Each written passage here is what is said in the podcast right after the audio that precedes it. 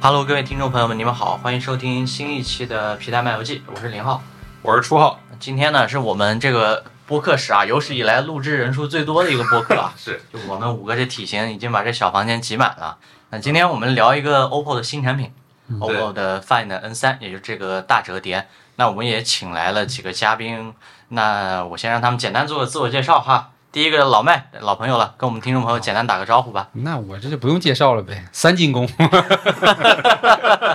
第二个可能大家也比较熟悉啊，海州。呃，大家好，我是周海洲，我现在是 OPPO Find N 三的整机的软件规划。两年前从锤子字节来到了 OPPO，这个应该是我来 OPPO 的第一款真正意义上的上市产品。所以就更值得好好聊一下。是 对。然后第三位还有古月，呃，大家好，我是 Find N3 的整体产品经理。然后，呃，这段时间其实，在 OPPO 跟海州是老搭档啊。我们俩是一软一硬是吧？对，我们俩一软一硬。先不聊这个产品本身啊，我们先大概畅谈一下第一个话题。因为在座我们五个肯定都用过折叠屏的产品啊，对不管是大折叠还是小折叠哈。先抛一个问题哈，先从老麦这儿开始啊，又是你那个用大折叠是为什么选择它？中间可能为什么又放弃了，或者说觉得它不好用了？因为我刚看你这个包里揣了五台手机啊，对，其中有一台友商的那个大折叠根本就没插卡，所以肯定你也不是主力机用户了。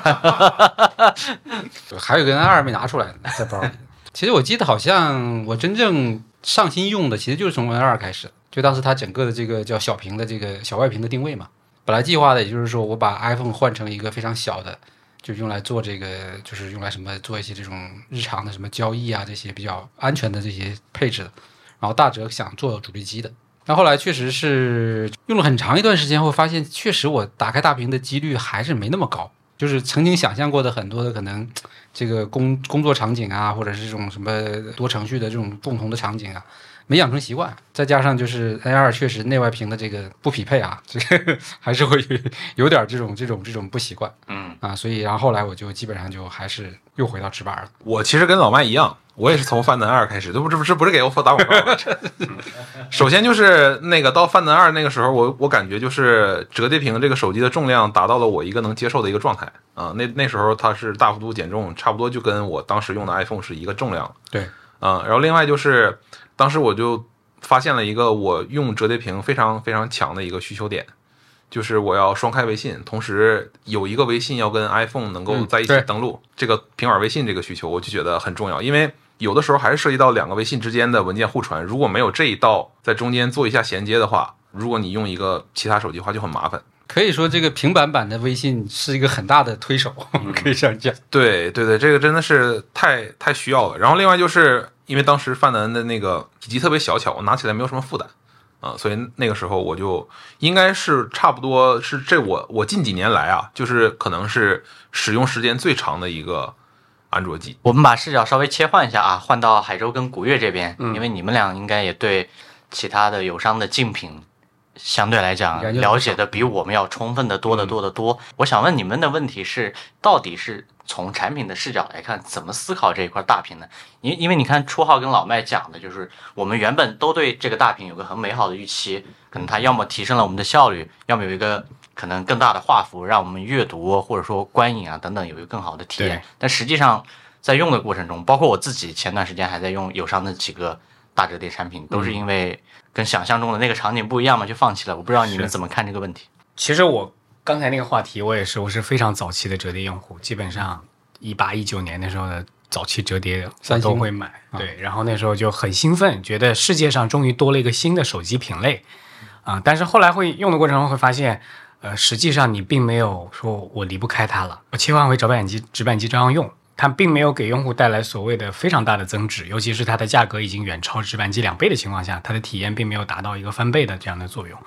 甚至有时候我们会发现，它虽然大，但是带来了一些牺牲啊、比如说影像的，比如说重量的。有的时候我用了一段时间，我说还是回直板吧，直板也挺好的。用一段时间又来了一个新的大折，哎，我用用吧，发现啊也就那么回事儿。所以我觉得整个市场可能也在期待一个转折点，就是大折什么时候才能真正的和直板机并驾齐驱，甚至。成为说大家在选择的时候的一个困难症。啊我相信，呃，这个古月也会待会儿也会提到，就是当我们做一台直板机，呃，不做一台大折叠的时候，我们首先考虑的到底是希望它让尝鲜的用户啊、去作为一个科技先锋试一试，还是说它真的就是要当主力机，就是要替换掉直板机？这也是我们在做这个软件规划的时候首先考虑的问题。刚刚海州其实讲很多软件规划嘛，我这边稍微讲一下这个硬件规划的事情。就其实我们看到很多用户，他从一台直板机过渡到一台折叠机的时候，他非常在意它其中一些体验的下降。那这里面就包括，比如说他从一台一千两百克出头的这样一个机器啊，不得不过渡到一个打折初期可能三百克左右的这样的重量。我们看到一些早期的用户，他这种手指上面甚至都被压出了茧子。之前确实也看到采访过这样的用户，这样的体验其实是非常不佳的。包括他可能这个这个手机放到裤兜里之后很坠裤子，可能走一走之后裤子嘿掉下去一截。对，其实这种体验是非常糟糕的，这是第一点。第二点就是呃，我们现在其实看到几乎所有的这个旗舰的直板机，它很重要的一点就是影像的素质特别好。无论是哪一家的这个厂商的旗舰手机，就是带 Pro 的，它 Pro 的很多都是 Pro 在这个影像上，所以说啊、呃我们相信就是这份平时购买这个旗舰旗舰呃直板机的用户，他是非常他也很在意，就是原本影像的这个素质不应该呃很大的流失。可能我以前，比如说去拍我家的这个宠物啊，或者出去旅行的时候，记录一些呃精彩的时刻呀，或者是可能啊、有的家庭用户去去拍他的老婆，拍他的孩子，那之前能够拍得清楚，现在拍不清楚了，那其实对他的这个手机体验产生了很大的伤害。那因此我们也很关注，就是影像的这个体验是不是能够让它从直板机呃平稳的过渡过来。然后第三点呢，就是呃这个手机其实用户很多时候这个折叠屏手机用户买回来之后，我们发现其实百分之七十、百分之八十时间他还在用外屏啊，那他需要用外屏去输入，用外屏去打字，用外屏去这个浏览信息。那在这样的过程当中，它原本获取信息的效率不应该有太大的流失。它原本比如说输入的效率，比如说我把这个手机的这个屏幕做的太窄了，或者之类的，它可能会影响到一些全键盘的这种输入。那这样的效率其实也可能会得到一些牺牲。那因此我们也非常关注，就是直板手机在它继续使用外屏的时候，能不能保持它原本的这样的一个体验。你这个听起来就像是前两年这个整个折叠屏手机发展的一个一个道路，包括说大家对于影像的一些可能说是重新重视，也包括大家对于屏幕比例的这个一个重新的一个选择，对是可能这里面都都包含在进去了。那我们就顺着这个就进入我们今天正题，就是 Find N 三。那我们既然觉得屏对于一个折叠屏手机来说这么重要，我觉得先问一个问题吧：这个屏的尺寸跟上一代比有一个明显的变化，就是这个屏的外屏看起来更长了。那内屏展开之后呢，看起来就没有上一代说它默认是一个横屏的状态，它变成了一个接近更可能可能更接近正方形吧，应该是。那这个里面的背后选择的原因是什么呢？呃，首先我们想就是纠正一个问题，它并不是说更接近于正方形，嗯而是说之前的手机可能我们因为对于外屏的一个一个设计是更接近于 mini 的这样的一个尺寸，对导致就是那因此它打开的时候也会有这个横，就是成形成一个横屏。那在这样的情况之下，我们也说它是呃打开之后可以去看到用户有一个更好的视野。当时我们把手机做的相对来说比较小巧的原因，是因为呃有两点。第一点是在当时的这个折叠屏的技术之下，手机不得不做的比较厚，厚度可以达到了十四或者是十五毫米这样的一个程度。那在这样的情况下，用户要去握持这样的一个机器过长过大，显然会对它的这个握持的手感产生一些阻碍。那第二点呢，就是呃，这个手机在这样的一个当时的技术之下，如果做的过长过大，可能会达到三百克左右的这样的一个重量，那确实也会影响到用户的体验。那在我们后面有了这样的能力，去逐渐把这个手机的厚度去减薄，手机的重量继续去下降。我们包括这一次依然可以在手机呃屏幕继续增长了之后，依然可以保持在两百三十多克的这样情况之下。那其实可以看出，就是折随着这个折叠屏技术的发展，我们其实是有能力把这个手机手机的这个屏幕给用户带来更好的体验的。对，那因此我们相当于是一开始是先选择了解决第一个最困难的问题，把重量减少啊，手感保持。第二呢，我们才会选择就是我们把这个外屏的体验依然保持了用户从直板机过渡过来的这样的一个体验。哎，那海州这块儿你有什么补充吗？作为一个软件规划代表的话，看到这个屏幕尺寸或者说比例的变化，你们的第一反应是什么？其实这个内屏的选型是软硬件一起讨论下来的，因为我们在前两代会发现它是一个宽屏，对，呃，在很多应用适配方面会出现很大的问题。因为应用打开的时候，它首首先去判断屏幕方向是什么。如果你是一个横屏手机的话，它有可能先倒转一个九十度啊，所以我们在技术上不得不用很多方法把一个应用给转过来。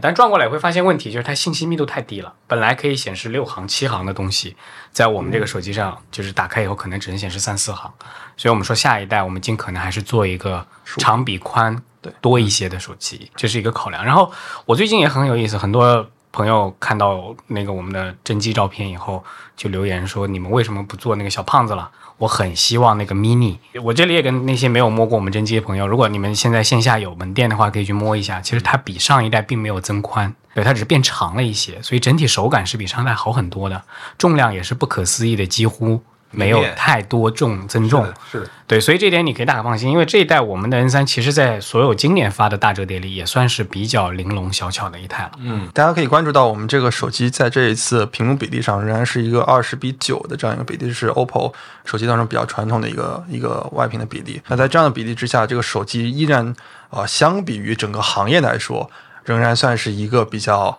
比较玲珑的一个尺寸了。对，是是，它放在你的你的这个，比如说你的裤袋里啊之类的，依然能够保持比较好的一个状态。海珠刚才解解解答了我的一个多年困惑。嗯，当时 N 二的那个傻瓜客户端就是他说的那个问题，一打开噔自己转了，然后我就是让开发，我说怎么回事儿？为什么会出现这种问题？原来原来根源在这里。是是是因为他要强制竖屏，所以就转过去了，是吧？对应用它自己判断啊，用户横着拿手机了，我得给你转过来。实际上用户是正着拿手机的，这是一个方向问题。对，所以我们宁宁给用户把把那个应用给扭过来，扭过来以后，如果要保持它原有比例，那两边就得有黑条。对，如果不留不留黑条，那就整个应用的那个那个显示密度就太低，这是一个问题。这个在友商某一个海外友商的那个机器上也会出现，它更宽。但是实际上横屏也有横屏的好处，比方说就是看书、看视频、看文档的时候，打开是个宽屏啊，视觉冲击力也是挺好的。我这儿有个问题比较好奇，海州这边就是我们刚刚聊的，就是内屏的这个选型是横竖屏相关的一个概念嘛？嗯啊，但是我知道你负责你目前可能 N 三上面要上的这一套效率系统相关的功能已经有好几年了，就你这部分功能在这个选型里面，可能对于整个硬件去做决策的话，影响有多大呢？有非常大的影响，比如 PPI，就是这个都是一代一代走过来的，我们会发现的一些必必须要学的一些交的学费，比如说内外屏 PPI 过大。你会发现，用户怎么设置这个字体大小都别扭，外屏调整正好的字体，内屏就很不舒服。确实，对吧？这个我们也交过学费。那今年我们尽可能保持 PPI 一致啊。然后还有就是，因为我们今年多了个 Task Bar。Task Bar 是一个常驻的，当然它可以关掉，但是我们觉得它对效率很很有帮助。Task Bar 起来以后，哎，很微妙的发现，应用本身要短一截，那这个短一截也就那么几个像素，就有可能导致这个应用横纵，就是刚才那个横纵比失调的这个问题，这些都是要去综合考量的。啊、我昨晚在那个同时用 N 二和 N 三啊，我就在看这些不同的交互界面啊，短一点的屏幕跟现在这个二十比九的多任务的那个界面，一下效率就拉上来了。是因为 N 二的话，它只能显示一排嘛，那放到二十比九这个比例里面，其实就可以正常显示两行。不过 N 二的用户也可以期待一下，我们的这一套的这个全景虚拟屏的功能也会给到前一代机器。它的那个宽屏 用全景虚拟屏在一些大屏下体验也很好，甚至也有一些非常有意思的一些，这个我就不揭露了，不透露了。大家升级以后也会也会发现有一些小小的不同。这刚好就是我们后面要问的问题，反正你现在也解答了，因为包括我们前一段时间也采访了那个 N 三 Flip 的产品经理，然后也包括聊到了就是他们在新外屏上做的这些交互会不会上到老的嗯那个产品上去？反正今年这个整个功能的延续性做的还是挺好的。是嗯。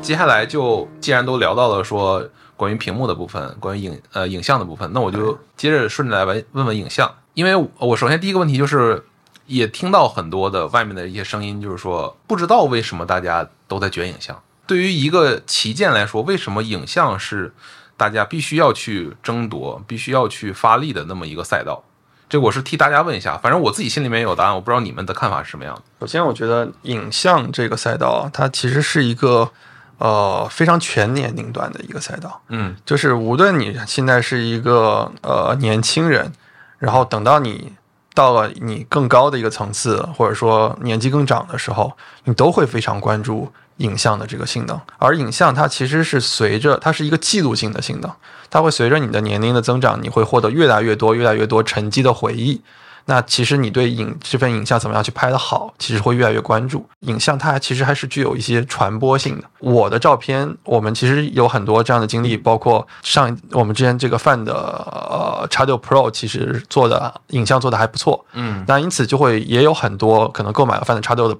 X 六的人出去，比如说旅行的时候拍一些照片，就是他朋友会说，哎，你这个照片拍的 还挺不错的，是吧？你用的什么手机？要不我可以了解一下。嗯，对，所以其实影像是一个非常有也非常有传播性的一个这样的一个一个卖点。它其实不光是在这个这个功能性上可以给我们的消费者带来带来一些满足，而且在心理上面其实也有很多有很多优势。那因此，这是我们为什么会不断的投入在这个影像上面。这时候有一些用户会觉得，哎，是不是这种高端的用户，他平时忙于工作，不用怎么拍他这个影像？那其实我想，每个人都有他自己的生活，他也愿意去记录这些空间。可能之前如果他使用的这些设备的这些拍照，并没有呃能达到非常好的水平。的时候，他可能会觉得拍照不是我喜欢的。但我们也确实也采访过一些用户，他随着使用了更好的这个手机的影像的影像的获得更好的手机影像性能之后，那在他更轻易的可以去获得一些非常高质量的照片。他发现到，哎，我以前我这个小孩我拍不清楚，我现在可以把我家小孩拍清楚了。我就愿意更多的去拍我家的小孩，去拍我的老婆，拍我的老公啊，拍我的家人。那这样的话，其实是一个循序渐进的过程。那他也会愿意爱上这样的影像的这样的一个水平。哎我挺好奇老麦这边怎么看这个问题。这个我深有感触啊。说到查理，我，当时那个非常 啊印象非常深刻。当时我去参加那个播客活动嘛，去阿那亚，然后当时在那那那个阳光非常强，给我们少儿派的一些粉丝拍拍照。然后呢，当时就是先用他的手机，他是 iPhone 嘛，拍完之后呢就过曝嘛，对吧？就是极极其的锐。然后我就用那个叉六给他拍，拍完之后那个质感。那个那个人像光线调的肤色什么的，他们当时就惊了，说这这是什么手机？怎么会拍的这么好？我说这刚发布的呀。嗯然后我说也不贵啊，立刻就就就，反正当时表示是我要去买一部啊，但后来买不买我不知道啊，但这个确实是真实案例啊，包括像我老婆，因为我其实是从应该从叉三开始就开始给她换 OPPO 手机，她之前跟我是用一样用 iPhone 的嘛，她就能够深切的感知到它每每一代，因为从叉三到叉五每一代的那个拍照的那种那种提升，对吧？因为拍小孩。对吧？哎，这个这个就那个质感出来那种愉悦感啊，就是他他自己会会很很明显的有这种需求，所以我在现在我再给他换手机，不可能再换影像，不行的，你只能是越越换越好，这是这样的，非常的非常的有道理。大折卷影像这件事儿，在我看来，就像我刚才讲的，业界都在等一个转折点。折叠机什么时候能成为直板机的平替，或者说甚至成为业界的主流？在这个转折点之前，你阉割影像、阉割什么东西都是可以被原谅的。但是在这个转折点之后，影像一定是不能比直板机差的。我觉得这个点到底是谁来创造？那可能就是 Find N 三在创造这个点。嗯，而我自己这两天体验下来的一个情况啊，就是范南三相比于我之前用范南二有两个非常大的一个提升。第一个就是长焦，虽然说范南二有长焦，但是那个两倍呢，总感觉好像对不太够用。对，是约约等于无的这感觉吧。也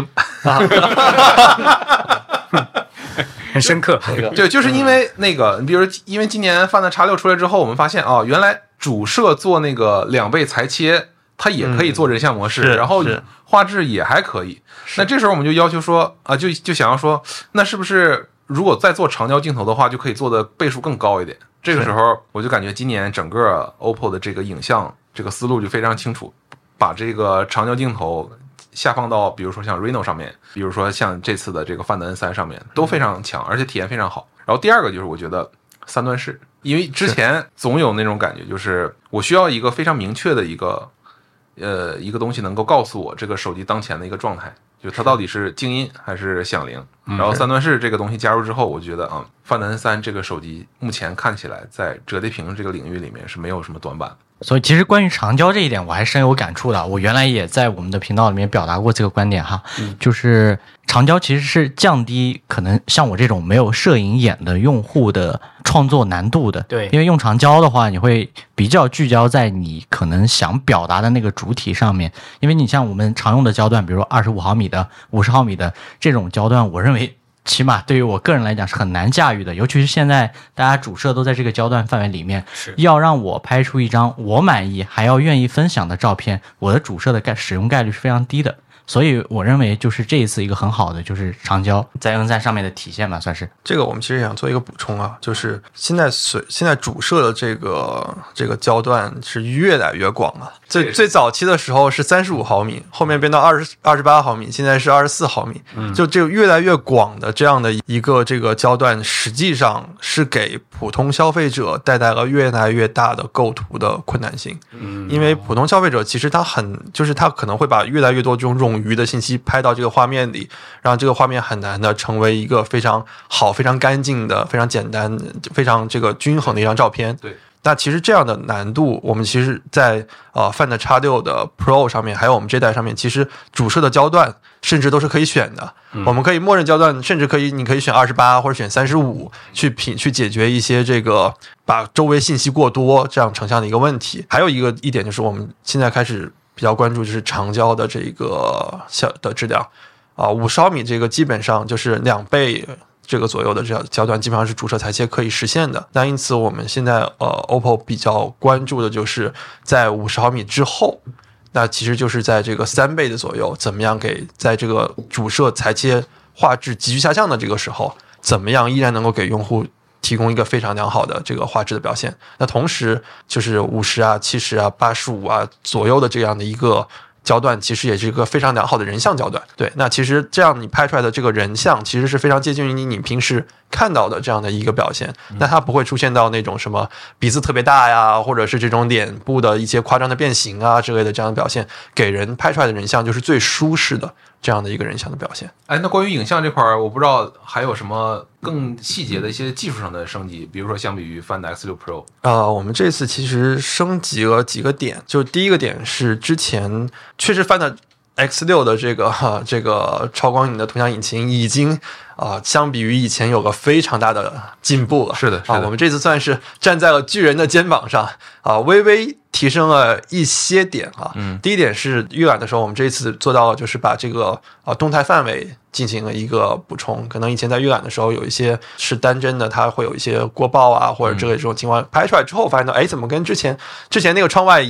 白茫一片，我拍出来之后发现到窗外有细节了。嗯，但我们现在其实，在用户构图预览的时候，就可以看到这样的一些信息，可以更好的去让用户在拍摄之前进行判断。那第二点呢，就是呃，我们这次其实也增加了一些这个运动模式啊之类的。那比如说用户再去拍那种就是运动的，比如说狗啊，或者宠物啊，或者是小孩啊，跑动的一些一些一些状态的时候，其实也可以更好的去把这些内容拍摄下来。这原本对于普通的这种手机使用的用户来说，可能是有一些困难的。再补充一点儿，影像这块儿其实因为是我们的第一大卖点嘛，嗯对吧？我们的那个折叠像素的技术，还有我们的那个三倍、六倍 in sensor zoom 那个。你不说我这个我差点忘了。对呀、多重要啊！这可是折叠首发呀，对，堪比一英寸画质的这个。是是，我们这个古月不讲，我都想替他讲。对，还有我们的六倍变焦跟三倍变焦的光学素质几乎一致，可用度非常高。就是，呃，我不知道这样当讲对不对啊？就可能不是你们官方验证的。我觉得它的长焦甚至比 Find X6 Pro 还要好那么一点点，细节这这这这话 我可能后面会被你剪掉。你你你说不了，但我实际体感 是确实很棒，就是它可能真的不光是折叠里最好长焦，可能是今年所有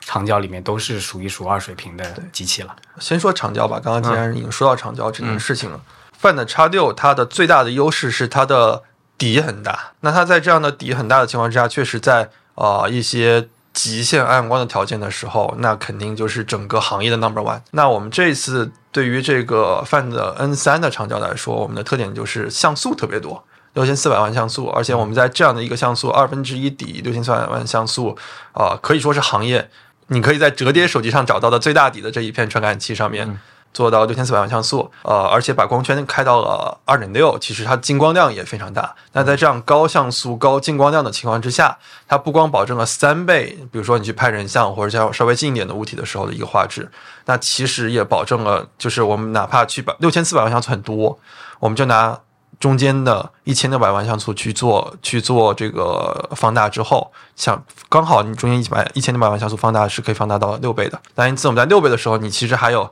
一千六百万像素，这一千六百万像素还是一个一个像素是一个像素，不是我们算出来的，它就是一一对应的物理的。是那因此，我们可以说这一千六百万像素，它的这个画质实际上是一个高品质无损的嗯一个效果。你可以算到这个二分之一的这样的一个一个一个这么大的底的传感器，哪怕你把它放大到了到了六倍左右，其实对比于行业可能有一些号称是五倍光学变焦的这样一个摄像头，可能你的进光量还要大一些。那因此你在这样的情况之下，你可以获得甚至于比光学变焦更好的效果。你们也应该说自己是六七个焦段，是是是，确实我们也确实也是对。是啊，然后主摄这一次，其实我们也想要解决的一个问题，就是我们在做这台手机的时候，真的很想把一英寸放进去。嗯，对，因为我们之前要做这个影像不要做就要做到最好，但确实这个折叠屏手机它只有五点八毫米的厚度，是的我要把这个这个模组就有十一毫米左右的这个一英寸的塞进去，后面不知道要突出去多少了。那 ID 设计师要疯了。对对对，那 我们现在就想到一个办法，就是我们用了这个全新的这样的一个技术，传感器从最前的这个前瞻式到背照式到再往后的时候，这是一个呃阶段性升级的这样的一个大的技术。那索尼为了就是为了宣传这样的一个技术，甚至于是给它全新兴起一个品牌，现在叫 Litia，对吧？嗯，这样的一个品牌。那我们这次这个 Litia T 八零八是一个这个品牌的第一个传感器，在这个传感器上面，我们做到了就是可以以更小的尺寸去获得非常接近于一英寸的画质。啊，这在之前是难以想象的，甚至于可能，可能有的用户觉得是违反物理原理的，但实际上不是，就是在原本的一个像素里面，它其实是分成了这个光电二极管和这个像素晶体管啊。光电二极管是这个真正去感光的元件。那在这样的一个像素的环节当中，其实你相当于有一个这个别墅，但这个别墅旁边有一个很大，就是这个很大一部分是占了游泳池。那实际上你能居住的空间只有那一部分，就游泳池外这一部分。嗯，你现在把这个游，但我们现在这个折叠像素相当于把这个游泳池你搬到了屋顶，或者说搬到了这个地下。那你这个整个的这个这个像素就被利用起来了，因此我们可以保证在原本很小的这样的一个一颗传感器上面，提供给这个光电二极管的这样的一个体积的空间。那因此我们仍然可以获得非常好的接呃堪比于一英寸的这样的一个光学的品质。对对，这个地方我之前听那个媒体沟通会啊，是啊，然后里面有一个动画，我感觉特别直观。原来我们讲那个像素的单位像素的尺寸，因为大家不管是影就是影像的手机的发布会都要讲那个东西，对，什么一一点几缪米，是对吧？然后四合一等效二点几缪米。那后面的话，这个这个一缪米里面这个单单一个像素的大小，它其实不是完全用来感光的。对对，就像你刚才说的游泳池那个例子，它有一部 分不是拿来感光的，是有一部分是是电路，是要是要这个采集信号的。有了这个对叠像素这个技术之后呢，就整个这个像素的面积可能都是拿来去感光的。那后面的话，这个东西就变成了说，后面光营销这个单位像素面积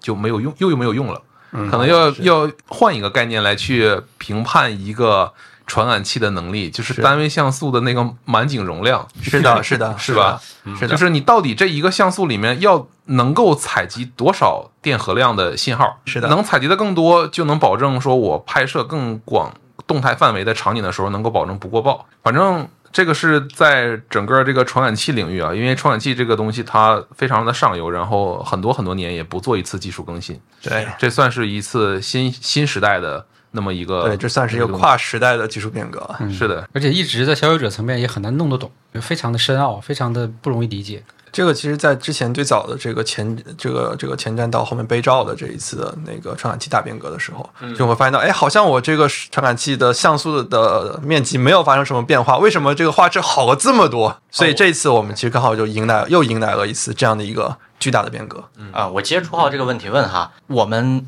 跟 marketing 团队去讨论这个功能点的时候，就宣发这一侧，我们目前到底是一个怎么样的方向？因为肯定是产品技术和 marketing 三方去 battle 得出的一个结果嘛。对啊，这个这次可能直直面用户大概是一个怎么样的宣传方向？这个还是一个挺难的问题。它它因为它是一次技术迭代升级，它意味着过去就像皮蛋讲的，过去很多过去的讲法不适用了。对我们也不能用一个单纯的讲一个什么底大多少多少就能多强多强这样的讲法了。但不管怎么讲，我觉得对消费者来说是好事儿，它毕竟做小了，毕竟可以做薄了。再过一段时间，你会发现。整个业界慢慢的也不再讲我那个尺寸了，而是讲我的整个这个技术了。然后我们的营销团队也是试图把这个东西讲简单，啊、不要去跟消费者，就像老麦说讲去讲讲满井容量，讲讲讲这种就是 非常深的那种技术容名词。老师说，就是讲这个满井容量，在我们内部，技术要给我讲，我要给营销团队讲，讲好几轮，大家才能搞得清楚，然后再提好几十个问题。嗯因为确实这个是非常深的一个技术领域，可能你们可以为这个都专门在做一期节目。对我都能想象这期节目如果做把这动效讲清楚，就本身是一个很好的科普科普节目了。嗯但你也也挺感慨，就是整个手机影像从发展的这些年，从一开始讲像素，大家说我这手机像素是多少几？百万，几百万，对，几千万、几百万，对，那个时候，呃，比如说主流的一千三百万，然后我记得当时是吧，那个老罗还说我这个是等效一千二百七十五万，我记得是不是？对 是吧？是有说这么一个梗我要严谨。然后后来就变成了说我们这个迪大一家死人，我们要讲单位像素的大。那现在可能就变成了单位像素，我要效获得光的效率更高。而我也挺期待，就这东西什么时候能上到相机上，因为相机其实它这原理是通用的，就是这个东西如果放到相机上，它其实对相机也是一个很强的一个性能的升级。但是我也很期待有这个必要吗？相机本身也不缺空间呢。能干索尼为啥不干呢？是我我其实我很期待这件事了。这件事情其实也是跟就是它的成本跟良率有关啊。嗯，就是随着你这个像素传感器的尺寸变大，这肯定今天我们出了这个传感器，肯定也会有很多消费者说，是那你如果把这个技术用在一英寸上，那是不是强上加强呢？是的对吧？对吧？那肯定这里面关键的问题就是在于它有一个成本跟良率的问题。那随着你的传感器变大，它的这个成本是急剧的上升，良率是急剧的下降。对那因此从目前我们这个技术来看，还是在这个 Find N 三现在的这个尺寸上面是最有希望、最可能的。是，这我觉得没有什么问题，因为当时也是看那个呃媒体沟通会里面就讲，就是用这个纵向的 TTL 那个镜头高度来对比一英寸的模组和这个这次的堆叠像素这个主摄的模组，是的，明显减薄有。点像素，是是从十一点几的这个模组的高度，现在降到了八点几的这个模组高度。嗯，那也因此刚好把我们这个我们这台机器跟 Find X6 Pro 的这个厚度的差距给给抹追回来了，给抹平了。原来是这么回事儿。门道啊，都是门道，道确实，因为大家不听这个节目损失多少？对对对，跟就就连我这行内人都都都都没发现这个东西的这个核心点在什么地方。就我们其实知道一些消消息的这些媒体啊，就是对这事儿其实期待很久了。嗯，从年初就开始传这个传感器什么时候能用在手机上，能不能什么时候能量产？什什么时候谁低价上，对吧？对以及用在什么机器上，对对对对。然后我觉得你们在用在折叠屏这个机器上就非常的合理，因为很聪明，很聪明。对你们，你们有必须要小型化的这个强需求在这儿，而不是说，呃，比如说我这里面如果第一次在一个影像器件上上，然后我要营销层面要卖力的去给用户讲，说我这个东西跟一英寸没有区别，那这事儿就变成了一个吃力不讨好的事情。用户天然有那种刻板印象，就是那一英寸肯定更好，是，对吧？对吧？嗯，而且很邪门，现在有用户觉得，哇、这个玩意儿摄像头它不凸，它就不行，它这背后这个饼不大，拍照就不行，这成了一个很很奇怪，但是我们也很能理解的事儿，就是消费者会用这个角度去评判摄摄影的能力，这这事儿要是聊起来，可能也是一挺大一个话题，挺大一个话题。因为最近这几年，大家能明显看到，就是整个影像旗舰，或者说整个旗舰这个领域里面，这摄像头的 deco 会越来越大。然后你这时候你再反过头来看前几年的机器，你就感觉那机器长得小气。对，这个摄像头是是，不像照相机，像手机，真的是 是是 做着做着就走形了。是。但是从我们角度讲，能小还是小，回到一个正常的东西来，而不是一昧的去去去搞得那么壮大，巨人观一样感觉。那影像这边我们差不多，那我们就聊聊今天这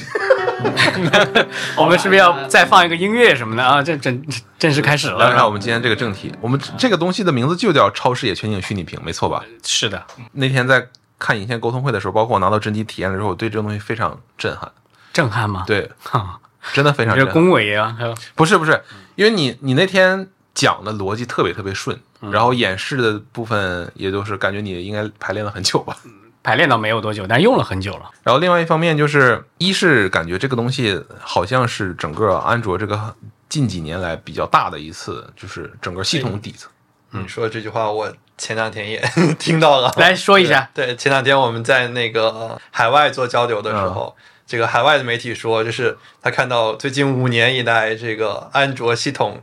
啊、对见到的最大的这个软件变革。这个里面一定涉及到很多底层的框架级的一些系统级的改动。是呃，这是第一点。然后第二点就是看起来非常的符合逻辑，然后也很自然。感谢如此褒奖。其实我来这儿也不是很有信心，对于对于这个东西，我还没有跟媒体真正交流过，对他们对我我这东西评价。你你先可以给我们观众朋友简单介绍一下这个功能到底是怎怎么回事儿，因为可能很多人还没有这个知道它里面是什么。我们这期节目上线的时候，应该是发布会发布会之后是吧？对对，是的所以如果看过我们演示或者说一些那个宣传片的朋友，应该大概知道是怎么用。如果只是你突然开车听到这期节目，我大概讲一下。嗯。就是长久以来，人们对于一块大屏幕上的多任务处理是有一个追求的。比方说，你为什么要买一个十五寸的电脑，而不是一个十三寸的电脑？嗯，因为十五寸天生就能多放下一个小窗口，或者说多看点东西。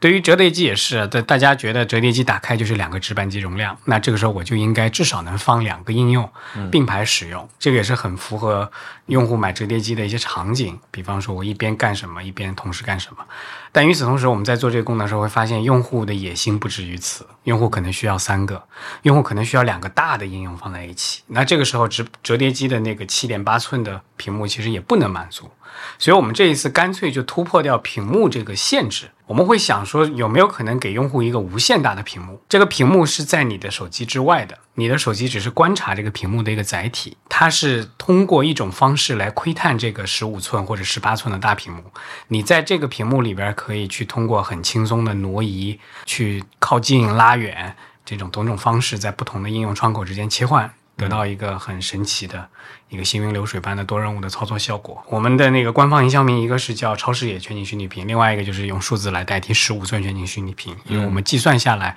当你开三个大窗口的时候，就三个都是很大的窗口的时候，它的整个对角线的面积应该在十五寸以上了，跟一台笔记本电脑差不多这种感觉，大体上是这样一个。但是实际上语言还是很难描述出它的这种画面感，所以。非常建议大家在听完这一段以后，去随便搜一下“全景虚拟屏”这个关键词，看看啊、能不能更详细的把它讲清楚。我在回忆我看你演示这个功能的时候，最那个 amazing 的那个时刻，就是你把两个应用并排放在一个一个折叠屏上，跟普通的折叠屏手机是一样的。然后这个时候说，你突然一侧应用的这个窗口太小了，你想要把它展开一点，然后这个时候它不是去侵占另一侧的那个应用的窗口大小，而是让这个应用出这个屏幕之外的啊。然后这时候给你个暗示啊，原来你看到的这个屏幕里面显示的所有的内容，它不是一个完整的东西，是它其实是更大的。然后你是在用你的这个折叠屏的屏幕来去挪这个整个你观测的这个位置是的，啊，然后这个时候体验马上就非常不一样了。是很神奇，它是有点像探照灯，有点像放大镜，嗯，也有点像 Vision Pro。对，因为你提到一个词很关键，就是无线画布。我记得当时在发布会的时候，然后这个跟 Vision Pro 那个理念是非常像的。我觉得它所有的构建产品的那个交互和框架的理念都都是在这句话上，就是我是一个嗯无限大的一个画布，对，然后我可以在这个画布上绘制任何的一个东西。是哎，我想听听老麦，你你用完这个功能，你感觉怎么样？我其实呢还没有真正完全搞明白这个功能，嗯。但是我发现了，这确实有一些不一样的地方，对吧？就像刚才说这些，但是我现在其实呃比较担心这个学习成本的问题，嗯。对，包括就是用户他怎么样能够感知和理解这个功能，并且真正在就是因为前面我们最开始也提到很多的场景，真正大屏场景是我们想象中的，嗯。但实际你拿到手的时候呢，用起来并不是那个样子，嗯。对，它就养不成习惯。这一部分可能是接下来我们要去重点研究的，是比如说要怎么样给他做一些场景的预设，比如说我们什么飞书和微信，对吧？对还是说哪一些就是我们真实非常痛的那个点，我提前都给你给你做好了这些这些类似于像快捷指令一样的东西，对，哎，而不是说让用户拿到手之后他自己需要摸索去组合，至少你要给他一个一个一个一些预设的东西，嗯，对，让他感受到哦，原来是可以这样玩的。这些问题我们等会儿一个一个来问你。我不知道你们两位要补充什么吗？就总体的这个感觉。我的感觉就是在海州跟我们讲这个概念的时候，嗯。啊，确实因为这个概念是海州输入到我们这个产品上的，嗯，那之前我们确实也有一些这个很痛的地方，呃，包括比如说我跟海州有的时候我们晚上去看一些这个发布会啊，或者去看一些这个直播的时候，嗯。你发现到你想要去在右边记一点这个东西的时候，就是你分屏去记，右边放一个这个记事本，或者说去记一些东西的时候，左边的那个那个发布会的，或者说就是这个直播的这个这个信息流，就变得非常小的一个豆腐块儿。嗯，你就觉得我买了这么大一个折叠屏手机，我怎么在拿这个九分之一的屏幕看这个直播？嗯，对，那我干嘛还买这个折叠屏手机呢？所以其实呃，在海州给我们输入这个概念的时候，我们觉得，哎，这个问题真的很好的解决了。当然，它有后续还会加入到更多的一些设计的优化，去满足不同的场景。那它确实是解决了啊、呃我生活当中的一些痛点。刚才一直没有提到，但我还是想再问一下，就这个东西，急死我了！呃，啊我补充一下啊，海州啊刚说这个东西像一块无限大的画布，像一个探照灯，像呃 V Vision Pro，然后他就是没有提那个点，就无线屏，哎哎对 没问题。对对对，我很想让你嘴巴说出来，可能是你 我不知道你是故意忽略的，没有没有没有，完全没有，完全没有，完全没有。我们我呃我们听到这个创意的时候说，嗯，这就是海州项目。不能也不能这么说，这是我锤的宝贵的遗产。是我我它不管是跟无线屏还是跟原来那个一部的三点零版本，是你甚至可以看到 TNT 的影影，它是一脉相承的，也是我在锤科这些年的所学，跟着罗老师的所知所学的一个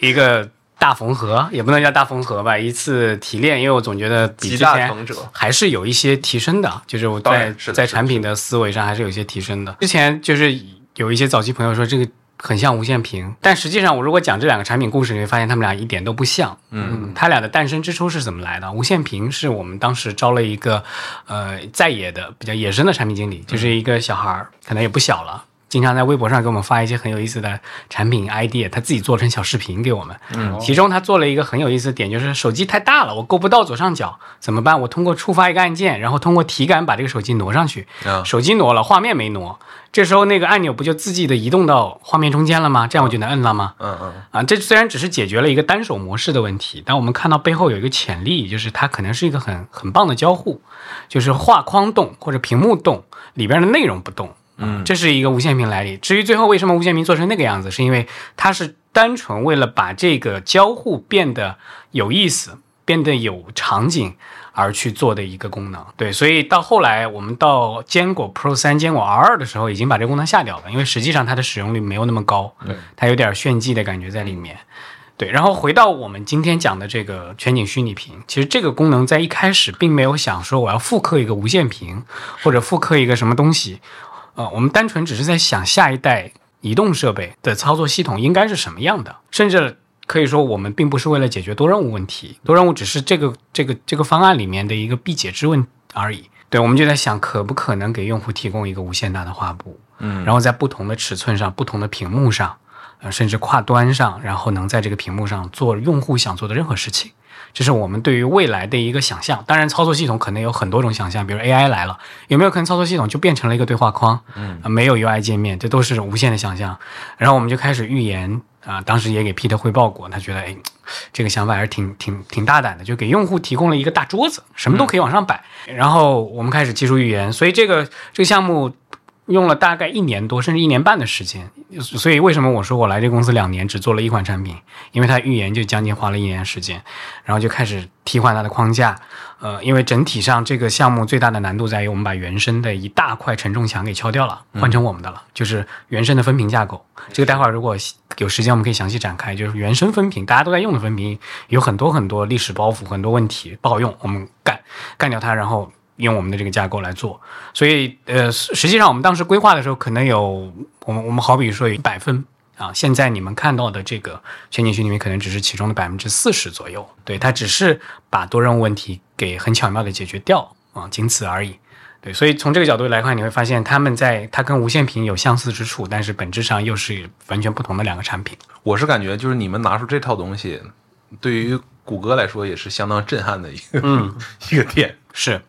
我们我们也跟谷歌内部交流过，嗯谷歌也很兴奋，说你拿过来。他他当然他说的这个拿过来，不是说把这个代码拿过来，他有这个方案，你们把那个方案拿过来，机器拿过来，我们研究研究。嗯因为这也是整个，我相信不管是我们还是友商的产品经理，做大屏的那个产品经理，友商的那个出海州，肯定也在考虑这个问题，就是在折叠机这个尺寸上，第一是正方形，第二七点八寸，说大不大，说小不小。嗯到底怎么搞多任务？业界当时的一个主流共识，可能就是我就用多窗口就可以解决嘛，对吧？一个屏幕上放四个窗口，这个在电脑在十寸以上的 Pad 上是可能是 OK 的，TNT 不就是嘛？TNT 当时定的最小屏幕尺寸十二寸啊，你管五个窗口没啥问题，但是在折叠机上你管五个窗口就疯了，是你四个窗口一定会被一个窗口盖住。你要用任意一个窗口就要挪挪挪，所以这个这个方案第一条初初衷就是我不让你管理窗口，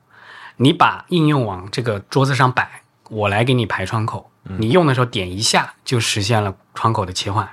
啊，就是这样的一个思路。我我是感觉就是呃，这个东西往大了说，好像就是在重新思考手机的这个，不是说手机啊，就是移动载体的这个多任务的这个呈现，是，也包括从这个交互层级上去重新构想了一下，比如说应用和应用之间的空间关系是怎么样的。原来在手机上，我们能看到很多那种动画的暗示，告诉你说这个桌面好像是最底下的那个层级，嗯，然后你点开一个应用，应用浮上来了。是。啊，然后就是告诉你这个整个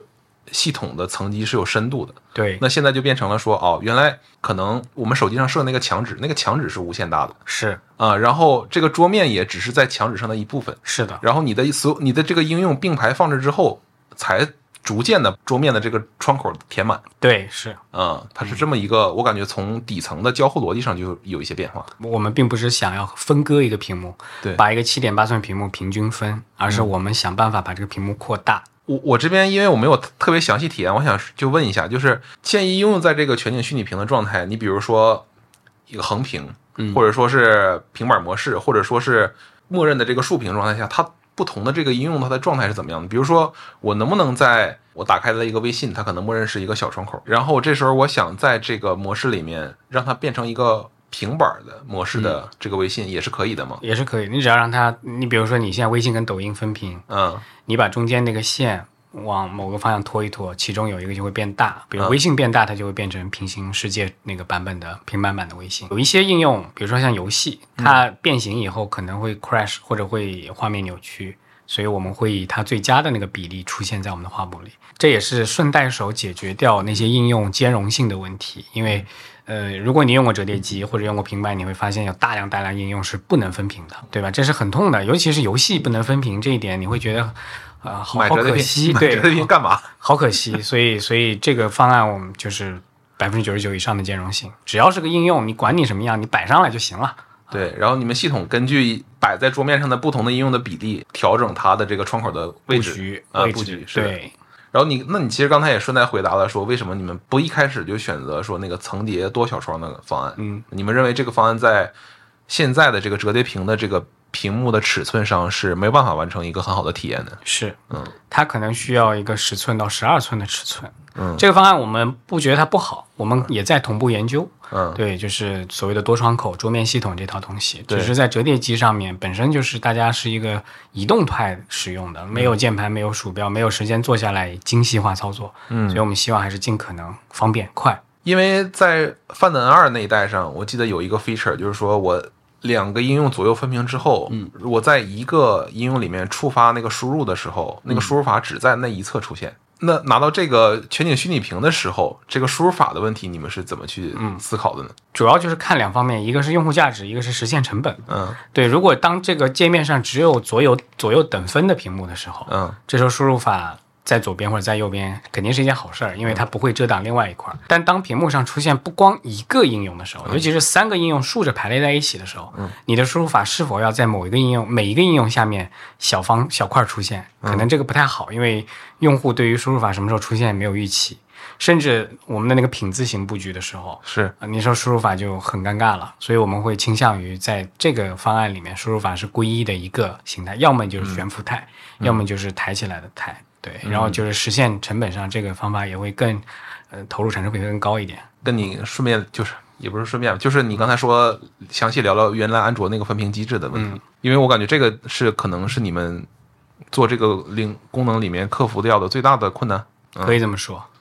对，安卓原生机制，其实安卓做了很多规范，它把很多细节都想到了，但是奈何生态不听它的话。对，这个在我们后面如果聊到那个 Taskbar 就是多任务的时候，也会出现这个问题。等会儿会聊到，对，对，就是如果应用按照安卓的规范来做的话，那些很多不能分屏的应用原则上是可以分屏的，因为安卓就要求你要让它能 resize。对，只是说我们很多应用开发者他可能为了适配性或者为了一些特殊的原因，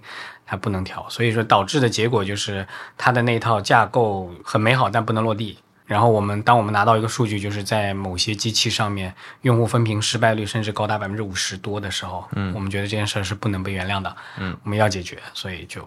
就干掉嘛，重来吧。在用这个东西的时候，我有一个非常大的感觉，就是它好像跟现在的那个多任务的界面，嗯，是有一点不太兼容的。比如说啊，我现在几个应用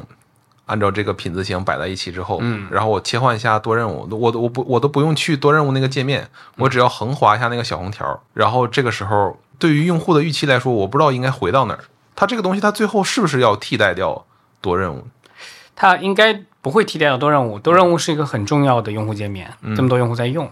啊，只是说你刚才讲的这个问题确实是存在的，就是当几个应用组合在一起的时候，是它在后台多任务里呈现到底是以一个捆绑式呈现，还是一个单体式呈现？尤其是当它多开了好几个这个分屏组合的时候，嗯，这个时候确实理解上会有一些错乱。我们也在想办法去解决这个问题。不过，呃，原则上来讲，如果这个用户不是到多任务里去回跳很久以前的应用的话，我们会倾向于在 Taskbar 上面的最近三个任务里面，能够明确的告诉他你前一个跟上一个是什么。啊，这样是一个比较好的一个解决办法。因为我自己用手机，呃，尤其是最近我我观察了一下我自己的使用方式，我觉得就多任务这个界面，我好像很久都没有进去过了。切换多任务的时候，也是就是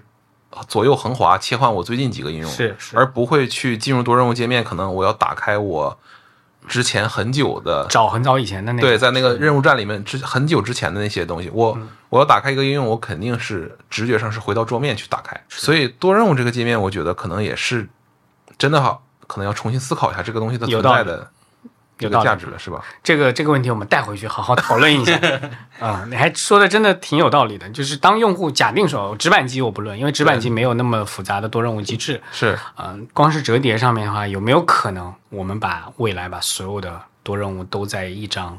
画布里呈现，或者说用户其实不用太在意切换多任务这件事情？对这个这个我们可能后面会有一些深度的思考，也许在未来某一天有个新的方案出来，到时候再上一期播客来回聊当年离的聊到这个问题又。让我想到 WebOS 了，桌面多任务 就是多任务，是，哇，还有 Migo 系统当时的一些创建，它 Migo 系统推出每个应用，它的应用的那个那个那个截图不能叫截图，窗口都会在桌面上呈现出来，活着。都活着放在桌面上，很有意思，都给了我们很多启发。反正就是我自己感觉啊，就是尤其是到可能 Vision Pro 呈现出来那个状态，嗯，它我感觉好像也没有多任务界面。但是它有没有比如说 Dock 或者说这个任务栏这个？用户怎么把一个不想用的应用收起来？多研究研究。是的，我我不知道这个部分就是，尤其是跨端文件打开的这个部分的海州参与的深度有多高哈？嗯，因为安第斯云这个概念应该是啊，不是这概念哈，或者说这个项目应该是 OPPO 去年第一次公开对外部讲我们整个云计算的这一套东西。嗯，那我们统一用这个安第斯云的这个形象去对外露出啊。对然后我昨天也大概见了几个 Keynote，包括配置试了一下。嗯，也是一个类似于，比如说我们日常的这种办公软件，嗯比如钉钉啊、飞书啊，它一般也是一个啊、呃云的概念嘛。我嗯先传一个我可能不认识的这样的一个格式到云端里面去，然后再做云端做编解码的动作之后的话，我又回传给用户这样的一个操作。呃，我不知道你们把这个功能考虑到系统级里面嗯是更多的是用户调研导向的，还是说你们洞察导向的？这个我会比较好奇。两方面都有，嗯两方面都有。就是用户打开文件这个痛点，其实常年是存在的，尤其是年纪偏大的用户，他收到一个哪怕是一个我们最常见的文档格式，在某个应用里打开，它都会弹出七八个阿猫阿狗软件，说我能开，对，以至于你都不知道用哪个开，对吧？网盘说我能开。读书软件说我能开，甚至最邪门压缩软件说我也能开。确实，确实是，所以说我们就在想，有没有可能从系统层减少用户的认知负担？就是当你不知道能不能开的时候，用我们的这个来开。嗯，对，当然你要知道用什么开，你用那个你知道那个开也没问题。对，这是一个用户考虑。另外一个层面就是这个事情靠三方去解决，可能要很久以后；但是如果靠系统来解决的话，就很快。对，因为你知道。当三方解决的时候，它又变成了阿猫阿狗里面某一个按钮，对，然后用户找它又很麻烦，而我们是可以把这个按钮尽可能给到一个显眼的位置，让用户没有太多查找的效率上的负担的。因为我我在那个媒体峰会上也听你讲到，就是说那个 Taskbar 这个东西是安卓原生的一个规范，就是十二 L 的时候引入对的。国外我知道有一家它适配了，然后国内的话，基本上除了我这次看到的范南三以外，其他家都没有去做适呃，有有有有一家是吗嗯，有一个跟我们隔壁的友商啊，对，那对也做了，那问题就是为什么，既然是安卓推的规范，而且那十二 L 那时候是很大动静呢，是说是呃谷歌亲自出来说我们要专门专门做一个版本来去适配折叠屏相关的一些 feature，那为什么他们都不去做呢？我觉得这个可能 不同的企业有不同的就是产品的叫什么评审会，或者说准入标准吧。比如说我们在做这个功能当中就遇到很多问题，嗯，这些问题当中一个不解决，可能都是都是问题，对，都都可能导致它 NG 掉。比方说。呃，最严重的问题，之前我们讲过兼容性。如果应用理想情况下，应用是按照谷歌规范来写，Taskbar 起来的时候，它就应该自动的避让掉，就像应用到避让的导航条一样。导航条是占位的嘛？对，它把导航条避让，但有些应用你看它不规范，导航条都可以盖住它的界面，所以这时候你就可以想象 Taskbar 起来的时候把它的底部给盖住了。嗯，底部又是很重要的导航区。所以为了解决这个问题，我们就发动去找三方去谈，我们自己想办法解决。因为谷歌它并没有给出一个端到端的完整的解决办法，去达到多少多少应用适配率，然后保证这个东西它不能成为一个祸害。这个是一个很大的技术上的成本上的投入。另外，可能就涉及到一些，比如说企业的内部的价值认可度，比方说这个到底是不是所有用户都需要啊？是不是一个高价值的产品呀？我们内部也其实也讨论过，比如说有一些比较保守的产品就会认为说，用户不需要一个这样的东西，因为打开就是个大手机，折起来是个小手机，用户用着最明白。你给它多了个东西，这个东西常驻在下面，跟原有的外屏交互逻辑又不一样了。用户要徒增学习成本，你做了干嘛？对，可能这也是一个价值审核上的一个一个门门线吧。所以当时如果其实时间赶得及，我们应该在 N 二时期就有机会把它做上去，只是当时各方面不条件不成熟，所以到了 N 三才做。只是说我们这次做了以后，不光是跟原生的那个功能实现一致，我们还加入了像文件袋这样的一些功能在里面。至少从我们目前的数据上看，它的开启率是非常非常高的。就用户拿到手，非常少的用户说我不用它，我关掉它。我嫌它烦，大部分用户就保持它在这儿，而且会高频使用。啊那在你来看，这个东西它最核心的对用户的价值是什么呢？一方面就是用户找应用跟切换应用的成本比过去要低了很多。在手机上，你想要找一个应用，你把它退出桌面或者去多任务里找，还算比较轻松，因为它只要是上滑一下，整个画面缩小，屏幕小嘛。但在大屏上面，当一个巨大的动效呈现在你面前的时候，你有一种好像穿过一座大山的感觉。嗯嗯，我从一个好硕大的应用退出到桌面，然后翻两页找一个应用，整个过程就很耗费你的心力。那他说把你的常驻应用，对吧？你就不用再回桌面，你可以在上面快速的定位到你的这个应用，这是个心态上的感觉，还有效率上感觉，就是它有最近任务。你如果是高频的在三个应用之间切换的话，点点点就可以快速的切换了。对，另外还有，因为它是个常驻的东西，它屏幕大，它可以常驻，常驻以后就会有很多快捷入口。其实我们之前我们早期版本里那个左侧应该还有另外一个功能，只是出于某种原因，我们先把它藏掉了。它可以更快的在任何情况下、任何界面下触达那个功能，比如文件任意门这个功能，也是一个效率的提升吧。嗯就类似一个用户可自定义的那么一个东西。呃，也不是自定义的，是一个新是一个新功能，以后我们再说。我想补充一点，就是呃，我们这次 OPPO 做这个大屏系统，其实是有一次一系列完整的思考的。嗯啊、可能在之前很多的这种历史的一些一些手机啊之类的去做这个大屏系统，它是看到问题解问题这样的一个思维。比如说，我把这个我有一个大屏，我有单个应用放上去之后，我发现到哎适配出现问题了，那我就设计一个这个什么平行视窗，我来解决。出现到的问题，但是并没有完整的去思考，我现在屏幕变大了，整个的这个多任务体系的这个效率问题该怎么样重新去塑造。那因此，我们这在 OPPO 去做的，就是无论是 Taskbar，还是这一次的这个全景屏，还是说呃应用库，还是说这个文件任意门，其实它是一个完整的思考，就是从用户打开这个大屏开始，我的呃整个的多任务系统的每一步的操作，无论是把任务快速、把应用快速的拖拽出来，形成了分屏，分屏之后啊、怎么样再更好的去立去把这个超出屏幕的视野，把这个任务进行一个呈现，它是一个非常完整成体系的思考，而不是之前这种遇到问题解问题的想法。因此，Taskbar 成为了这整个一套体系当中的一部分。确实有这个感觉，是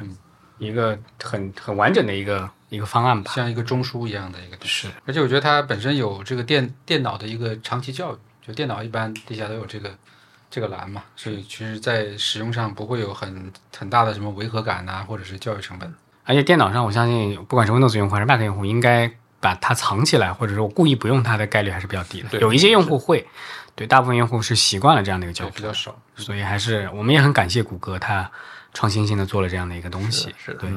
哎，那这儿我顺便有一个问题想想问你们，就是因为我们刚才不停的提到说，安卓这边本身有一些它设计了很多规范，但是没有人遵守。我们在做产品的时候就会遇到很多这样的问题，就是明明我们设计了很好的策略，但是没有人 没有人执行，嗯，然后你就会变成了啊，我要做很多事情，就不得不替很多三方应用去擦屁股。是这个这个里面，我就当时就觉得非常不好。我不知道你们是怎么看的。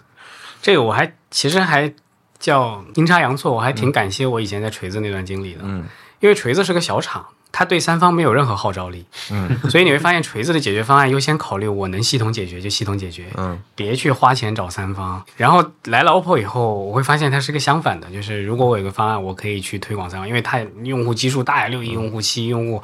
三方也愿意配合啊。但是我还是会保持着对之前的老东家的那一份就是职业的经验和敬畏。我觉得如果我们还要做一个方案，短期你可以找三方去谈，但长期我们还是要尽可能尽善尽美从系统去解决。不管三方有没有遵守这些规定，我们要想办法把兜底给做好。嗯哎，这也是人生的不同时期的经历组合起来，你会发现它带来的一些效应。所以我就觉得你确实是大家说的没错，就这个功能一看就是你做出来的东西，有有那个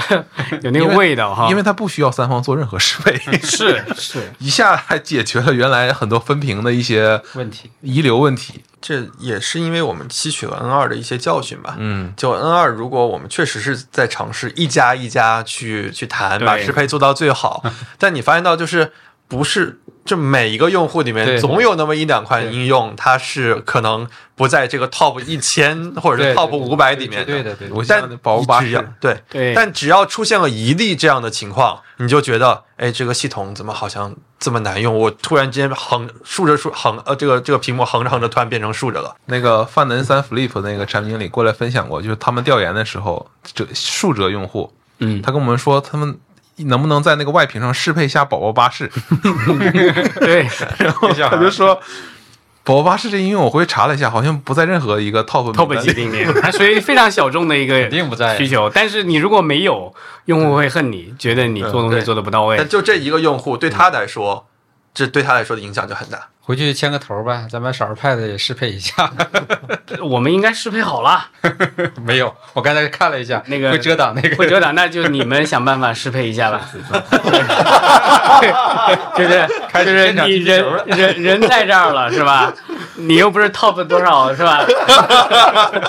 没有开个玩笑，因为你们那个研发老肖跟我很熟，嗯我很早就跟他讲了，看一看安卓十二幺的文档，对对对咱们该怎么弄。就是你用你那那个安卓十二的方案，肯定比我强制把你给弄上去更好嘛。是。然后刚才古月提到一个问题，就是。就是用户对于三方的兼容性，对我们会觉得，比如说不在 top 三千里面，我放过就放过了。但是这用户不是，就这个用户他真的很像宝宝巴士在外面的时候，嗯，你没做到，他会对你很失望。是的，这个也是折叠机为什么这几年没有我们想象中那么快的增长，就是确实有很多情况不如用户所意。对嗯，对，所以在 N 三上面，我们也致力于去希望用户至少在 N 三上能少遇到这种糟心糟心事儿，因为你一旦遇到你你不碰它，你可能下次再碰它就很多年以后了。嗯，就像对一个人失去信任以后，你想要再重新建立信任，你要好到好多好多的信任背书去做。也希望友商一起，我们大家把这个生态一起做好。只有生态建设做好了，这个产品成为主流产品才有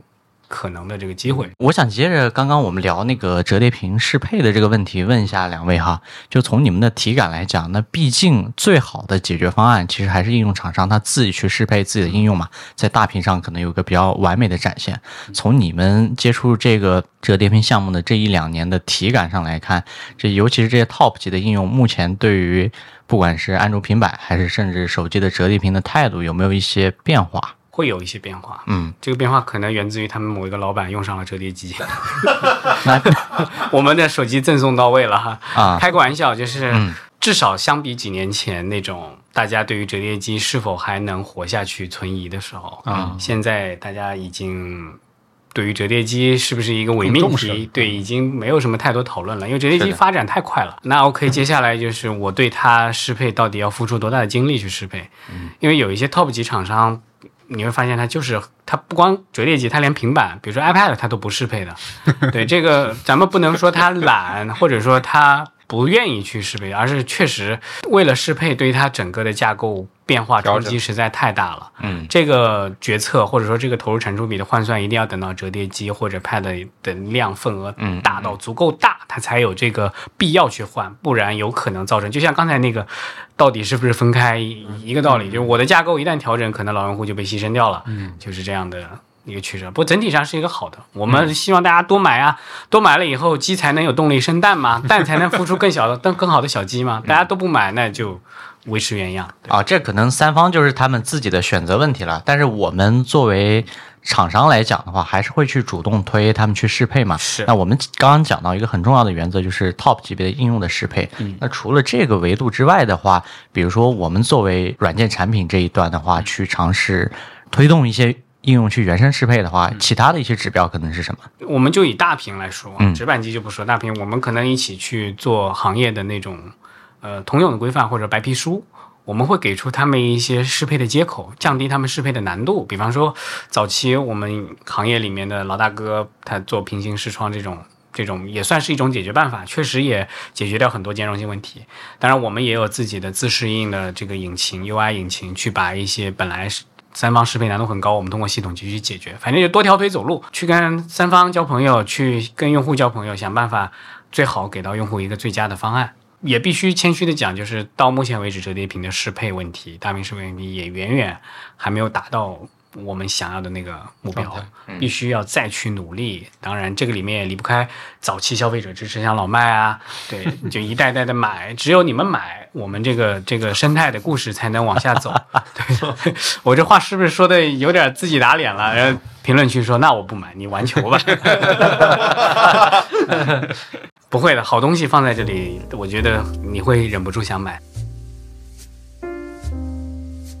接着就是我想就我们探讨一下，就是我今天想最想问的一个问题哈，从大折叠一直可能那些老大哥开创这个品类，到我们现在做到现在为止的话，看起来似乎大家一直隐隐的有一条宣发的线，就是效率、商务。以及商务人士等等诸如此类的啊，就是只是说这个宣发的表现形式上，有的人可能对这个东西暗示没有那么强，有的人可能就直接通过营销物料的形式告诉说，哎，我就更想卖给那些当老板的用户或者企业家等等诸如此类吧。呃我想知道，就是我们作为厂商里面实际工作的人是怎么理解这个逻辑关系的？效率、商务跟大折叠这三个东西之间到底是怎么样一个逻辑关系？那我再我再拆解的简单一点哈，就是说大家现在不管是调研还是洞察出来的那种场景，是否就是我们认为的这种商务用户可能更高频的一些场景？其实大家在做这个折叠屏的时候，这个大屏啊，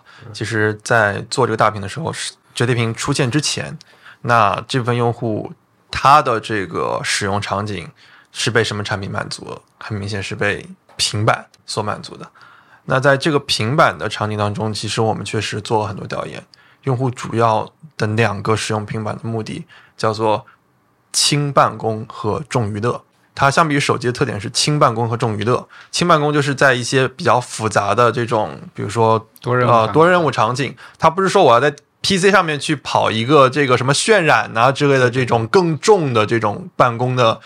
办公的专业办公的场景，而是说我可能去做一些简单的，比如说这个多任务。或者是做一些简单的这些啊图片的编辑啊、文档的查看啊、这个文字阅读啊等等的这种类型的轻办公。这个重娱乐就是呃，我可以更好的去看一些视频，去打游戏。而这个平板它肯定包括我们现在折叠屏，其实打开之后会有更好的这个散热的这样的一个水平，因此可以有一个呃还不错的这种高帧游戏的这样的一个画质的体验。做了这个折叠屏其之后，其实是在逐步替代平板当中原本用户使用的这些用户场景跟这些用户啊、希望使用的功能。那因此，呃，轻办公和重娱乐就被这个折叠屏手机吸纳进来了。那刚刚也在说，既然是轻办公，自然而然就吸引到原本注重轻办公的这一这一批，无论是我们说的注重高效的这些人士，还是说市场上的那些可能商务的人士，他可能要给用户其他的人去展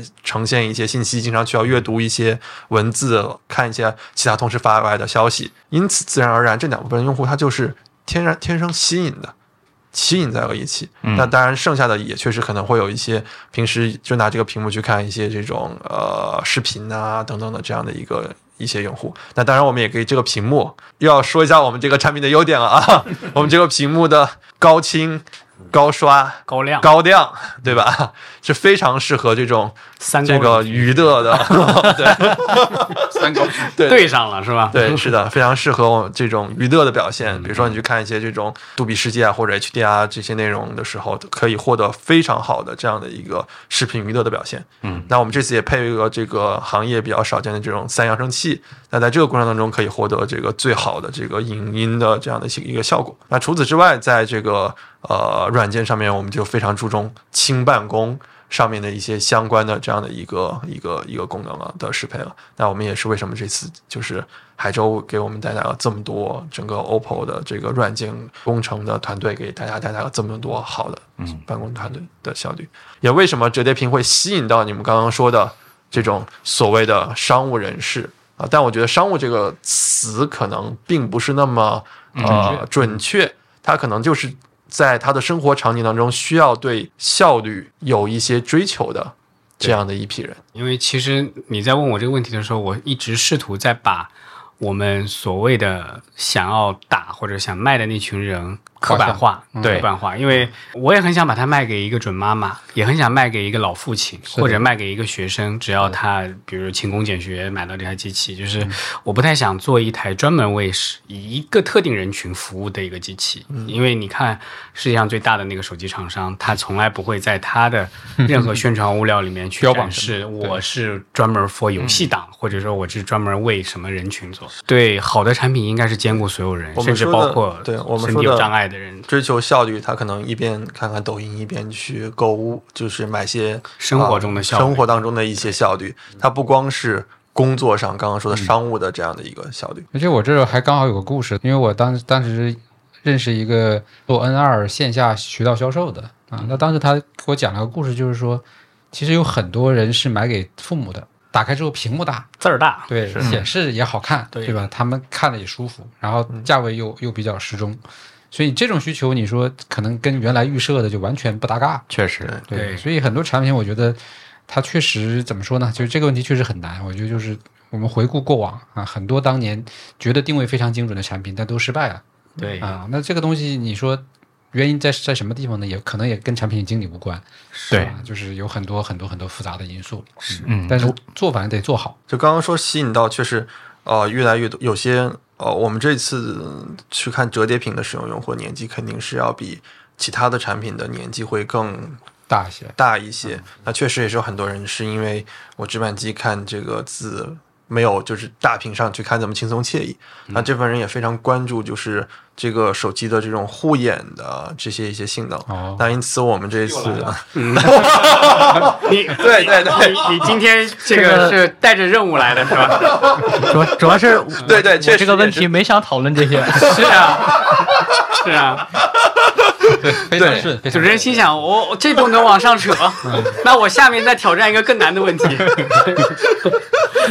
对这个首次莱茵的智能护眼的认证啊，在这个产品上面，这个有的友商做了高频 PWM 的这样的的的的方式，对吧？让大家眼睛更舒服。有的友商做了这个啊蓝光什么的色温自适应，是吧？就是这些你见到的，我们这一台手机全部都有。嗯，集约一体了，哎，这话题接的还挺好的，确实确实，从效率聊到了护眼。我完全没想到是这样的一个状态。那我再来给你扭一扭这个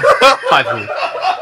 哎，我我我在上海站柜卖机器卖手机，对，因为我们产品经理要去学校。如果等我们的 N 三上上市以后，不出意外的话，可能你们会在某个门店见到我。看到你了，对，然后我就在那里穿一个那个销售的衣服，然后和大家是然后挺多粉丝主动对奔过去去也也有看知道说这个哎 那个卖手机的人，那个是谁谁谁，然后过来。我我当时在上海卖掉过一台 Find N 二，嗯、当时他也是一个儿子带着爸爸来选手机，然后把整个一层楼的折叠机全买了一遍，然后就买了我们那个。然后，呃，首先我觉得他们家应该是蛮有钱的，就是买折折叠机并没有什么太大的那个负担。然后他也他的父亲也不是那种什么商务人士、校园办公什么一概不是。他跟我在那儿花了很长时间聊他当年在传奇，他父亲在传奇工会里的故事。他是一个很老的氪金玩家，光是玩那种这种传奇游戏什么就花了非常非常多的钱。对，然后他买折叠机就是为了玩某一个我没听过名字的游戏，可能也是个氪金游戏，但是他说在这个上面体验是最好的。爽，对，所以那时候给我一个感觉就是，我靠，游戏人群也能打呀，一加也该做折叠机呀。越来越来越来越邪门了啊！我们我们这个聊天方向一加不就做了吗？啊，是我们这些效率功能，一加也有啊，嗯对吧？而且它游戏性能也差。也不差。对是，所以你可以发现，范登三是一台集大成者，又是效率神器，又是护眼的好东西，哎，还是一台好好用的游戏机。啊，对，哎呀这个高帧游戏这次都开了，都开了都开了，都开了。我我一打开就发现就是是我们尽可能不做游戏方面的限制，让你打得更舒服。超高清画质，嗯，适配的很。怎么你也开始输出卖点了？咱们这氛围起来了啊啊！以后你们改改直播间吧，是吧？我感觉你们就是都可以回头来我们这儿录制，是就是那个做植入的时候确实流畅，特别自然，对对吧？还有故事，要故事有故事，有场景要场景有场景，就是 show notes 里就该出现一条链接，是吧？你再给个什么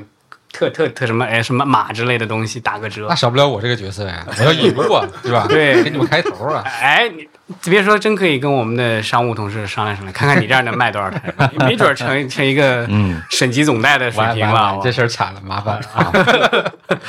洗不清了，洗不清了。我稍微往回收一下好，我在想，除了刚刚古月聊到的那个产品逻辑之外的话，就是还有两个逻辑。因为第一个就是从折叠屏到现在，它毕竟是一个高价位的产品，它不会价格下跌的太厉害，所以也就是说，它原始用户的基本群一旦熟悉的这个产品形态之后的话，它还是那一部分人群的延续。那总体上可能有这样的一个趋向哈。第二个就是我在想，因为大家如果就是和 marketing 部门去配合的话，就是我一旦一个产品实际落到营销的这个维度的话，除了那个世界上规模最大的手机公司之外的话，大家也要把自己的这种所有的功能的场景包装在一个真实的人之下。对，那大家目前看起来所所有的这些效率的方式，似乎是这个所谓我们刻板印象中的这部分商务人群吧，可能比如说老麦这种用户，虽然他事实上不是啊，就是放在这样的一个逻辑框架下是自洽的。老麦的不是 CEO，我们这 CEO 特别喜欢我们的品牌。啊，老麦说我我不玩效率，我就要打游戏。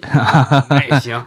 我们游戏全开啊！对对对，所以这这个其实是我的看法，在古月这个产品逻辑上的一个补充吧，算是。那接下来我们聊聊另一个话题哈，我们知道 OPPO Find N 三这次在安全上也做了不少的事情，比如说标配了国密二级的加密芯片。那我不知道海州跟古月这边方不方便聊一下关于安全这个部分，你们是怎么思考的？安全其实就是呃，我们也看到现在的这个，刚刚也说过，手机其实折叠屏手机的价位段相比于直板机来说更贵更贵一些。目前的现在这个阶段啊，嗯啊，整体来说就是这个整个行业是要更贵一点的。那因此吸引到的这份用户，其实他呃也有很多这种，无论是呃商业机密啊，或者是这种就是大的一些资金的进出，要通过他的手机进行了完成。那因此，我们这次的手机也是为什么去配备了这个果密二级的这样的一个安全芯片，来去加密这样的这样这些呃我们所用户的这个的一些数据，嗯，和一些这些呃金融安全的信息。国民二级的这个芯片是就是一个金融级的这样的一个认认定，也是，嗯啊，目前来看首次。在这个二级，先说是二级比一级高，对，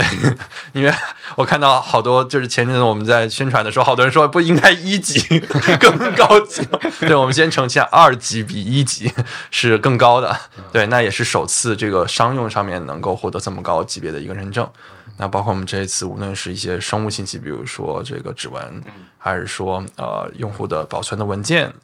啊，或者是就是他希望加密的一些文件。那还有包括这个手机丢失之后，这些呃系统你重新去印刷的这种激活，啊，都是可以通过这次安全芯片进行一个加密的。对这种数据的安全，对于这种金融的安全有担心的这边用户，其实是可以获得一个更好的体验。那其实就回到我本人吧，其实你看这么多年，虽然说用 iPhone 也没有什么太多这个这个额外的感受，但是在银行 APP 相关支付这些东西，其实我大部分是不迁移到这个安卓上的。嗯，这个跟我一样。对，这其实就是一个先天性的一种认知，因为 iOS 一直在讲我是沙盒嘛，对吧？我对每个应用之间是绝对穿不透的。那我就举个例子，就是说，按你刚才说的，这目前这套加密的东西，在这件事情上，它起到了怎么样一个作用，对吧？它或者在过程中它是有什么样的这个新的这个差异性，跟以往的这个，比如说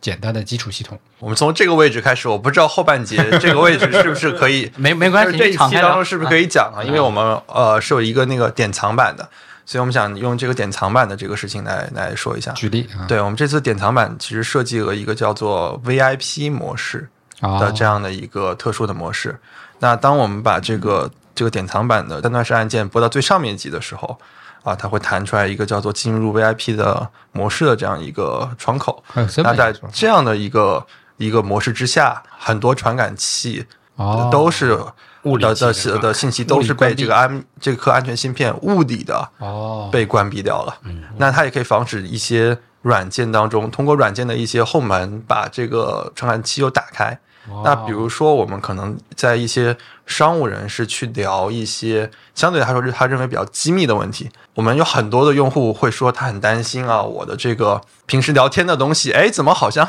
我今天聊这个聊这个聊这个洗衣粉，我今天一的搜这个对我上面就搜我的洗衣，我的这个抖音是不是就给我推这个洗衣粉了，对吧？嗯，是。那他也会担心我平时聊的这些商业机密，嗯，那是不是很快的也就被这个有心之人可能获取到了？在这个典藏版去做的这样你的一个 VIP 的模式，可以把你的这个摄像头、把你的这个 GPS 的信息、把你的这个麦克风，全部通过这个安全芯片物理性的给断掉。在所有这个软件当中当中，你手机系统跑的这些软件再也无法获取到你哦这些物理的这些数据的信息。它它就有点像很多用户买了一个电脑会买一个那个摄像头贴，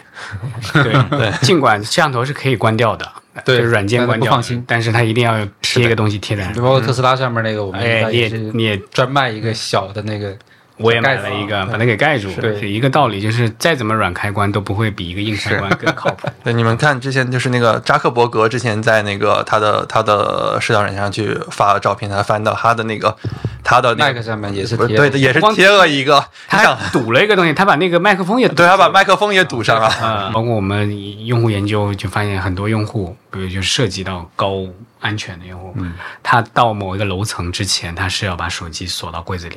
不带上楼，或者说手机就不能带出车啊、就类似这种，对，所以他肯定不方便嘛，打个电话还得下楼来。那我们有没有可能通过这种国密二级认证的安全芯片，至少让他能够安全的去放心的去参加某些会议？这样，对，把这些呃这些传感器的数据信息全部都隔离开。这个有点像我们之前我记得应该讨论隐私的时候有两个概念，一个东西叫安全，另一个叫安全感。是啊，这所以说，其实对于我们我们作为人类的体感来讲的话，我们天然相信物理的高过电子的，是所以就会有有这样的。包括我自己车里面也是有一个有一个摄像头的，但是我那个车标配有一个有一个有一个挡住它的盖子，所以我那个车那个摄像头从来没开过。是是是。更搞笑的是有标配的，对，标配的，装摄像头干嘛呢？这就是那种我给你双重承诺的感觉，这塑造安全感。塑造安全感。甚至我那车最离谱的就是我的车左前方它是一个人脸识别的摄像头嘛，应该是一个 TOF 的对。这样那个的判断我是我之后，对。它那个东西是一个每天上下车都要用的功能，但是那个也有一个标配的盖子。对你也可以放弃使用这个 便利的方式，来用物理的方式让自己麻烦一点。他担心哪一天自个儿被人破解了，我给你一个罩子吧，兜底一下。呃，不能这么说，开玩笑。但这个功能，我自己其实对于那个那个国密二级没有那么高要求，我没有什么会议不让带手机。我我觉得我自己最最方便的就是摄像头忘关的时候推一下，立刻关掉。嗯，就你们有没有尴尬开一个 Zoom 会，忽然发现自己的大脸出现在其中，对。对吧？很多吧？好，对。这，属于你脸最大是吧？啊，推一下立刻关掉，也也也也很直觉了。嗯。从我的角度来说，我经常比如说这个开会的时候没办法去上个厕所，我好担心我会不会上厕所的时候不小心把那个摄像头打开了，那就还我还不知道是开的前置还是后置，对。不安感也是一种不安感。对，这其实是我一个非常不安全感的来源。那我如果我后面有了这样的一个这个 VIP 模式的时候，我只要一拨上去，我就不担心这个。啊，这个相当于是把这个三段式的这个能力，相当于也拓展了，就从原来只是静音勿扰嗯勿扰，变成了一个这种所谓的物理的隔离，对对吧？更好的这种隐私和甚至说，你也可以理为，比如今天我们现在在录这个，那我可能就要飞行模式嘛，因为我我我不能让这个电话打扰大家，对吧？是。对那其实它就是一个更强的一个更强的隐私的环环境。小孤岛，呃总而言之，还是就是第一个就是比较感谢海州古月还有老麦这次再过来我们这个工作室这边跟我们一起参与分享 Find N 三这背后的一些小故事吧，因为这个也是我们频道的一个主线嘛，就经常叫产品经理过来聊天儿。是那第二个的话，就是希望到时候这个在海州和古月的这种高密度输出卖点的情况下，大家多多支持和 采买这个 Find N 三这个产品哈大。家不要拉黑这个频道啊，这不是一个带货频道。呃，第三个就是说，如果大家呃在评论区留言，愿意把我们这个频道当成一个舆论测试场啊，比如说以后有产品经理说我们脑补了一个功能，我们想上，那大家先来这儿喷或者夸啊，让如果是这样的话，那我感觉我们这个皮蛋卖游记的频道的价值就更高了一层啊。是，好，那以上就是 本期皮蛋漫游记的全部内容了啊！感谢大家收听到这里，哎，我是两个皮蛋零号，我是初号。啊，我是老麦，少数派，我是海州，我是古月。嗯，那我们下期再见，拜拜。拜拜再。见。嗯。